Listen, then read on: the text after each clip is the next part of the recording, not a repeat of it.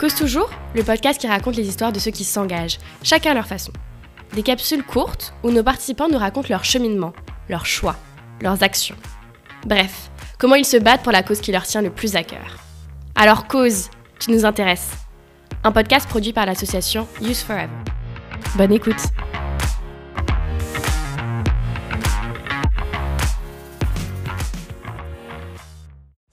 Salut Alors bah, déjà merci de me recevoir euh, sur Use Forever euh, pour parler un petit peu.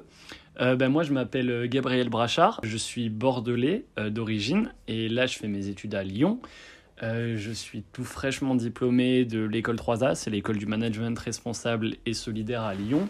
Mon activité personnelle, c'est Imhotep, une marque de vêtements que je co-développe avec mon cousin depuis 2018. On sort euh, d'ici une dizaine de jours notre première collection 100% upcyclée. Je vous invite à aller voir. C'est, euh, vous pouvez retrouver sur Instagram euh, Imhotep, ça s'appelle. Après, moi, mes centres d'intérêt personnel, c'est la création. Tout ce qui touche à la création, mais tant au niveau monter des projets que créer avec ses mains, créer des choses concrètes comme ben, justement des vêtements par exemple. Et est-ce que maintenant tu peux nous raconter précisément l'origine d'Imhotep en 2018 et pourquoi l'upcycling finalement?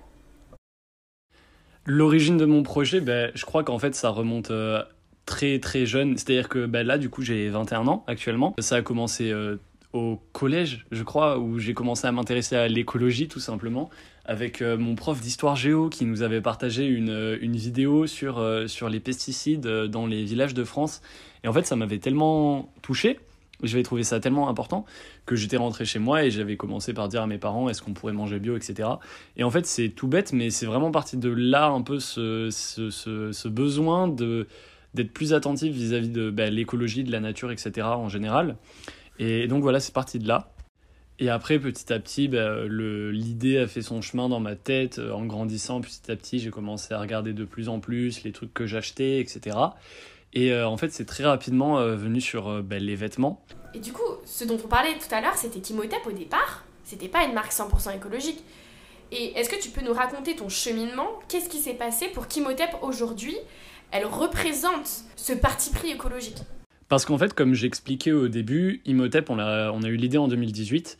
Et donc, il y, a eu déjà, il y avait déjà cette idée en fait, de faire les choses bien un minimum.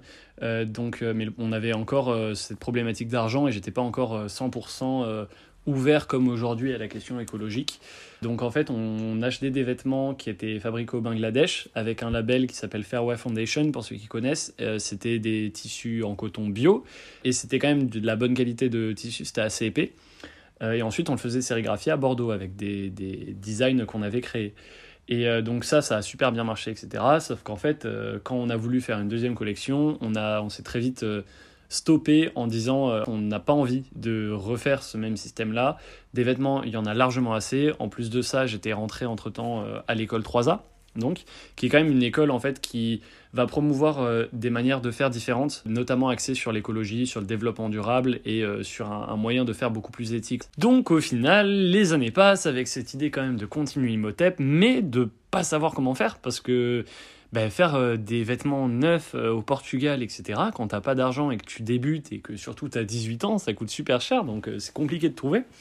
Au final, ben, en fait, le confinement est passé par là le confinement qui nous a tous euh, obligés à nous retrouver euh, seuls avec nous-mêmes. Et euh, ça m'a fait découvrir une nouvelle passion, la couture.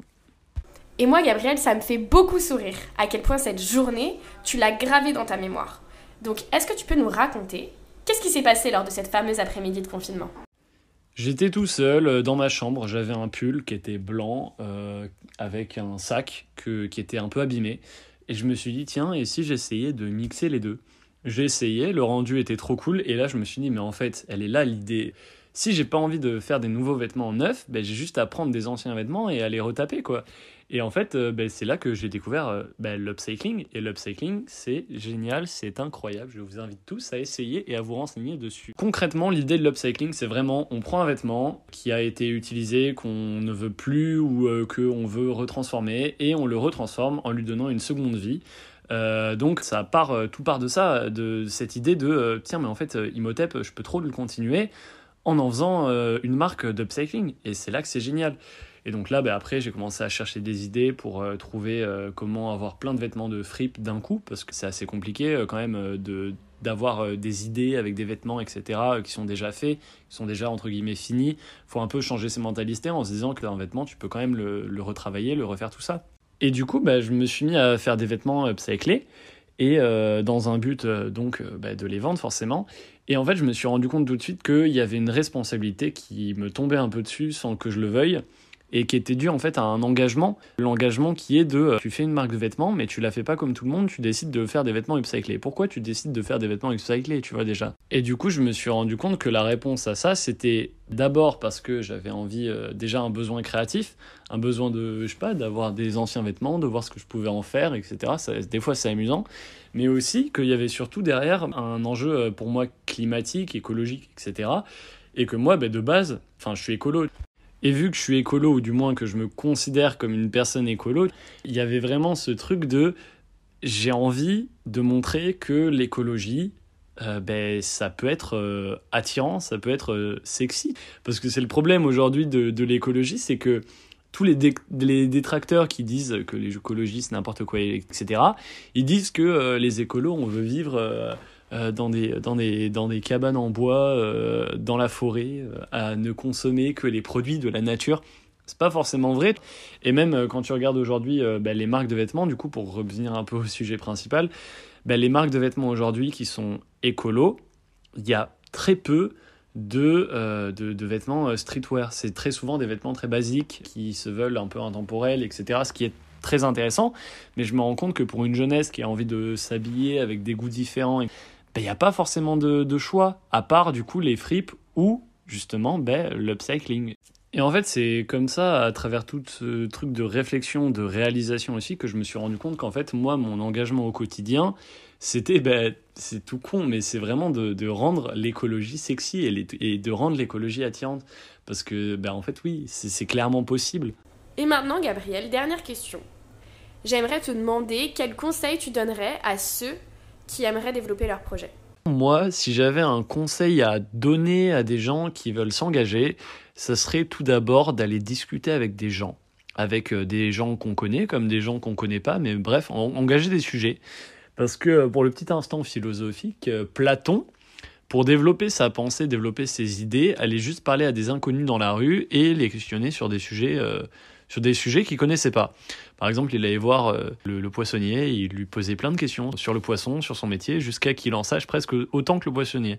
Et euh, moi qui suis quelqu'un qui lit pas énormément et qui me documente pas énormément, euh, que ce soit à travers des documentaires ou des livres ou des films, etc., ben en fait parler, c'est un peu le meilleur truc que j'ai trouvé pour développer ma pensée et ouais, apprendre en fait sur les gens comme apprendre sur moi. Ce qui est hyper intéressant dans le fait de, discuter avec les gens, c'est que généralement ça te fait sortir de ta zone de confort et ça, c'est hyper intéressant et c'est le premier truc pour vraiment euh, se construire, se forger et, et savoir pourquoi tu veux t'engager. Et après, une fois que tu as cette idée, que tu sais pourquoi tu veux t'engager, que, que tu as ce truc concret, en fait, il faut se lancer. Et ça, c'est la partie la plus compliquée, mais en fait, c'est aussi le, le, truc de base, forcément. Si tu veux te lancer dans un projet, le premier truc à faire, ben, c'est d'oser et de se lancer. Et pour ça, ce qui est aussi important, euh, et ce que je découvre encore maintenant et ce que je découvre trop tard, c'est qu'il faut pas être tout seul, quoi. Faut être à plusieurs, mais faut pas être tout seul ou à deux. voilà, c'est, en fait, faut avoir un, un, entourage qui est là et qui te pousse dans ton truc et, qui te dit tous les jours, vas-y, avance sur ton truc, t'en es où, etc. Et en fait, ce sera le meilleur, euh, le meilleur moyen, le meilleur moteur pour avancer, c'est les gens qui sont autour de toi et qui disent euh, vas-y, fais ton truc. Donc aussi important, si vous voyez quelqu'un autour de vous qui, a envie de se lancer dans un truc, mais juste encouragez-le parce qu'il y a tellement de gens qui rêvent de faire des trucs et qui sont bloqués par un entourage qui est, condescendant ou qui, qui, qui les regarde en disant mais non, mais n'importe quoi, euh, trop de blocage, etc. Bah, en fait, voir les blocages, ça aide pas à les résoudre. Ce qui est important dans les blocages, c'est de trouver comment les, justement, les résoudre, comment les contourner. Et, ça, c'est la partie la plus intéressante de tous les trucs d'entrepreneuriat, etc. Donc en fait, juste, ouais, c'est ça, trois conseils. Discuter avec les gens, regarder ce qui se fait, et surtout oser. C'est important.